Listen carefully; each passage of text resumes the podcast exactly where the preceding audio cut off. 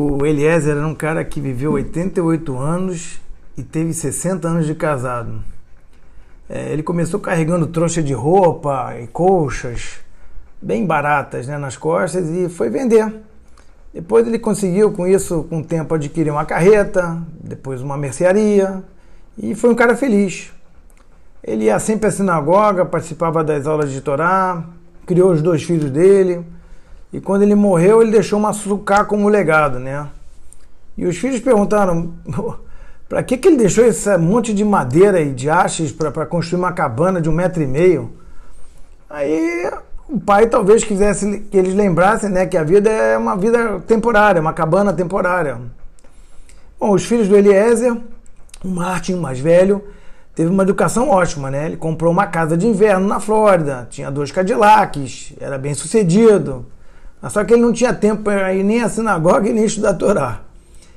Com o tempo, né? Ele tinha uma casona, ele viu que ele não precisava também de maçucar. Passou por dois casamentos, teve duas operações coronarianas, depois morreu com 53 anos de vida.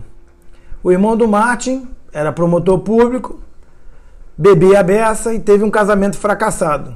Morreu com 50 anos de idade. Quantos de nós tem uma história parecida na família? Essa paraxá se chama Vaierri e ele viveu. E, e assim foram os dias de Jacó. E ela relata né, que Jacó viveu realmente bem é, durante 17 anos que ele teve no Egito. É, como é que pode, as perguntas que se fazem, os sábios falam, como é que pode você estar tá num lugar que é o mais é, idólatra e você dizer que esses foram os melhores anos da, da, tua vida? Como é que isso pode ter acontecido? É, bom, basta também lembrar que Jacó ele passou por tudo quanto é, é coisa difícil na vida, né? Ele foi perseguido pelo sogro, pelo Lavan, o irmão dele queria matar ele, ele achou que perdeu o filho, Yosef, né, que ele amava. Então, boa parte da vida dele realmente foi de, de, de atropelos, né? Mas ele foi um exemplo para vida, de vida para gente. O, o Yaakov, ele sabe que vai morrer, né? E ele pede para o Yosef trazer os dois primeiros filhos dele, que é o Menashe e o Efraim. E o Menashe e o Efraim foram aqueles filhos que nasceram fora de Israel. Os outros tinham nascido dentro de Israel mas eles se mantiveram firmes no judaísmo, os dois, né? Que é o Menashe e o Efraim, apesar de estar vivendo no Egito. E ele quer abençoar eles.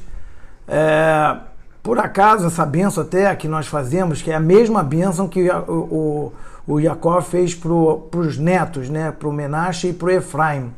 E ele, naquela ocasião, cruza os braços para colocar a mão na cabeça do menor, a mão direita na cabeça do menor e a mão esquerda na cabeça do maior porque ele tem a visão profética de que o Efraim, era o menor, vai ser é, mais, vamos dizer assim, é, intenso e frutífero do que o Menashe.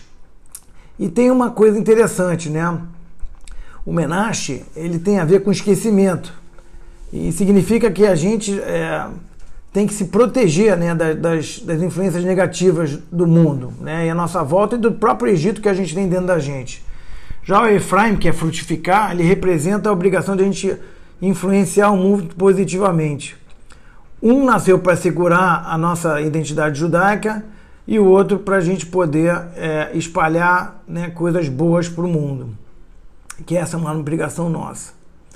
É, uma coisa interessante também que a gente para para se perguntar aqui é por que, que o Jacob abençoou primeiro os netos né, o Menashe e o Efraim, e, e, não logo diretamente os filhos. Né? E, e, tem uma frase né, que existe uma relação muito grande entre um avô e um neto, que é um amor puro. Né? É, tem outros ingredientes também né, que, que a gente fala né, que quem é judeu é aquele que tem é, um avô judeu, ou uma avó judia. Né? Então, é, existe essa continuidade quando você vê teus netos né, nesse caminho. Então, tem uma frase do Porquê Avó que eu gosto muito, que a gente devia viver como se fosse o último dia de nossas vidas, né? Porque a gente não sabe quando ele vai acontecer, né? Mas por acaso a gente consegue viver assim? É, eu estou às vezes treinando e às vezes o pessoal lá, lá no escritório fica afobado porque eu, eu, eu vivo assim, tentando resolver sempre as coisas e, e, e ser o mais produtivo e positivo durante o dia. Cada dia conta. Então, se a gente tentar viver assim, eu acho que a gente vai ter uma felicidade muito grande quando você consegue. Como se cada dia fosse o último. E se a gente ficar esperando para mudar depois, o que, que a gente está fazendo aqui? Então, que a gente consiga, aos poucos, ir mudando isso e conseguir viver cada dia como se fosse o último. Que a gente vai trazer mais luz para o mundo. Obrigado, uma boa semana e só alegrias com todos e com a família.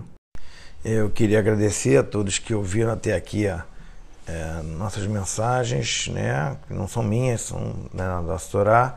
Ao mesmo tempo, é, dizer que se vocês puderem compartilhar, é sempre bom mais pessoas também ouvir. Isso pode impactar na vida delas e mudar para o bem o mundo também. Obrigado.